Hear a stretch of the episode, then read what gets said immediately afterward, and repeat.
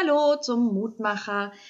Letzte Woche hatte ich hier einen Mutmacher, da ging es um Sisyphus-Aufgaben und der brach dann, naja, beim Abspülen ab, habe ich gehört. Ähm, das tut mir sehr leid. Als mich die Nachricht erreicht hat, war ich gerade in Dänemark auf dem Weg zur Fähre und konnte leider nichts machen. Deswegen mache ich den einfach heute nochmal in voller Länge, damit Sie wissen, was es mit den Sisyphus-Aufgaben auf sich hat. Viel Spaß!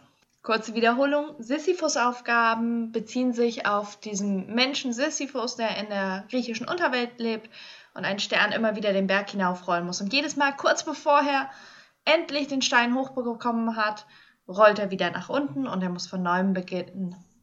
So geht es uns ja im Leben ganz oft auf. Wäsche waschen oder abspülen. Jetzt nach dem Urlaub habe ich die ganze Woche Wäsche gewaschen.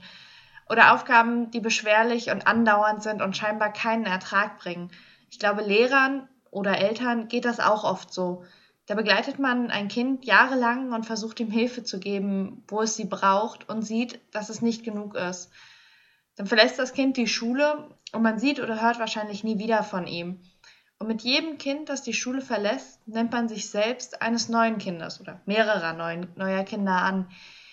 Wie wichtig Lehrer für einen sind, merkt man dann aber doch, wenn man mal zurückblickt. Ich hatte eine ganz wunderbare Grundschullehrerin, die mir heute, wo ich selbst unterrichte, in ihrer ruhigen und liebevollen Art ein großes Vorbild ist. Da gab es einige Religionslehrer, die dazu beitragen, dass sie mich heute im Mutmacher hören. Eine Biologielehrerin, die mich so gefordert hat, dass Bio trotz des großen Lernaufwands eins meiner besten Fächer im Abitur wurde.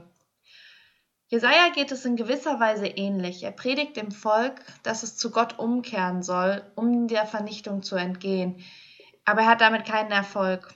Die Losung steht bei Jesaja Kapitel 49. Ich dachte, ich arbeitete vergeblich und verzehrte meine Kraft umsonst und unnütz. Doch mein Recht ist bei dem Herrn und mein Lohn bei meinem Gott. Was für eine Entlastung.